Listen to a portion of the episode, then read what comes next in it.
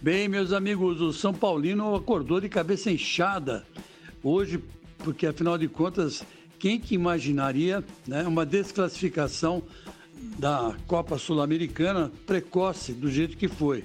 Né? Perdeu na ida por 3 a 2 e, ganhou de 4 a 3 do Lanús na volta, mas em compensação, na, na contagem do, dos gols fora, né, o Lanús acabou levando a vantagem. Né?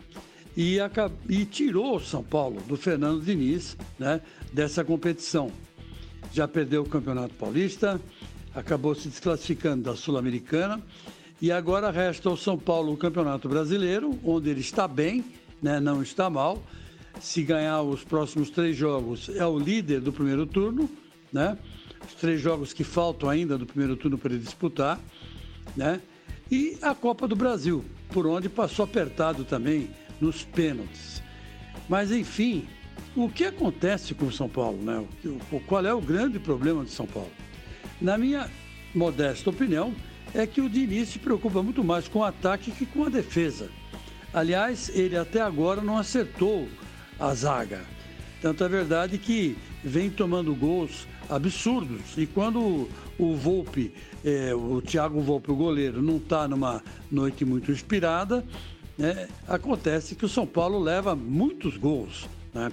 E vai continuar levando esses gols, porque ele, ele ataca com o time inteiro. Né? Ele tem um sistema, aquele sistema parecido com o do São Paulo, do Jorge São Paulo do Atlético Mineiro hoje, né? Que era do Santos, e, e vai ser sempre assim.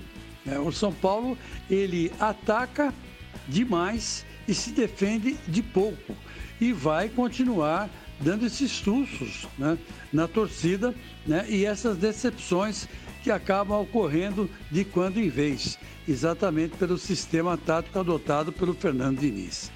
Isso aí é o quê?